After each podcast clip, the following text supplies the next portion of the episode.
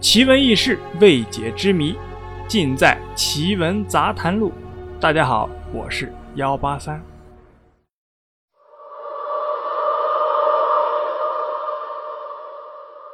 今天我们要讲两个名人，这两个名人您一定不陌生，因为他们是黑白无常。说到黑白无常，在民间显然是人尽皆知。但是大多数人除了知道他们叫黑白无常以及勾魂摄魄之外，便没有其他的了解了。其实，在中国的每一个神话人物都有其独特的经历，了解他们的经历，有助于我们了解古代人民的历史文化和民俗心理。那今天我们就来了解一下黑白无常。黑白无常又称无常，是汉族民间文化中的一对神祇。也是最有名的鬼差。此二神手执脚镣手铐，专职缉拿鬼魂，赏罚分明，也常常是阎罗王、城隍、东岳大帝等冥界神明的部将。白无常名为谢必安，属羊，时常满面笑容，身材高瘦，面色惨白，口吐长舌，头上冠帽写有。一见生财四个字，寓意是感谢并对恭敬神明之人以好运，尊称为活无常，或者是白爷，或者是七爷。对男性吸其阴魂，对女性散其阴魄。那黑无常名叫范无咎，属阴，面容凶悍，身宽体庞，个小面黑。官帽上写有“天下太平”四个字，意为对违抗法令、身负罪过者一概无赦，尊称他为黑爷、矮爷或者是八爷。对女性吸其阳魂，对男性散其阳魄。因其在城隍麾下地位仅次于文武判官、牛头马面、家爷、锁爷，所以又得名七爷、八爷。为什么无常有黑白之分呢？想来啊，有这么几个原因。首先，宗教中的神很多都具有人间性，捉拿恶鬼不能一天到晚只有一个人干这个事儿啊，总得轮个班吧，不然长期是受不了的。因此，白天一个，黑夜一个。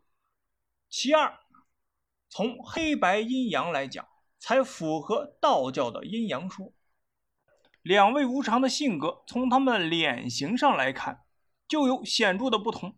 黑无常哭丧着脸，看来十分的悲苦；而白无常则是出现十分诡异的笑容，不知道是什么意思。黑白无常的责任是负责拘魂，也就是夺取活人的生命，使之变成死人，而把人的灵魂带到阴间去，听候处理。中国人。对黑白无常如此的熟悉，是因为他们是地道的中国的鬼神。我们也常说的一句话叫“人生无常”。在古时候，将无常说成是人死时勾摄生魂的使者，是来接阳间死去之人的阴差；而将无常又划分为黑无常和白无常。在《红楼梦》中就有著名的“恨无常”一曲。喜荣华正好，恨无常又到。荣华富贵也敌不过生死有命。黑无常和白无常虽然都是专职缉拿鬼魂的神，但是前者给恶人带来的只有灾难，而后者一方面给人带来恐惧和不安，另一方面可以给人带来生财的好运气。这反映了汉族民间的一种观念。鬼和人一样有善和恶。白无常名叫谢必安，人称七爷；黑无常叫范无咎，人称八爷。据说啊，这二人自小结义，情同手足。有一天，两人一同走至福建福州南台桥下，天将下雨，七爷要八爷稍等，他回家拿伞。谁能想到，七爷走后，雷雨倾盆，河水暴涨，八爷不愿意失约。竟因身材矮小被水淹死。不久之后，七爷取伞赶来，八爷已经失踪了，七爷是痛不欲生，吊死在桥柱上。所以很多白无常的形象是伸着长长的舌头。谢范二人来到阎王殿后，阎王感其情深意重，所以封他二人为黑白无常。有人说谢必安就是酬谢神明则必安，犯无咎就是犯法的人无咎。当然，这都是汉族民间的传说。为什么人死后必须要有黑白无常同时来接引呢？大家都知道，万物皆有阴阳之分，男性属阳，女性属阴。那魂魄来讲，男性是阳魄阴魂，女性是阴魄阳魂。也就是说，对于男性来讲，白无常吸其阴魂，黑无常散其阳魄；对于女性来讲，黑无常吸其阳魂，白无常散其阴魄。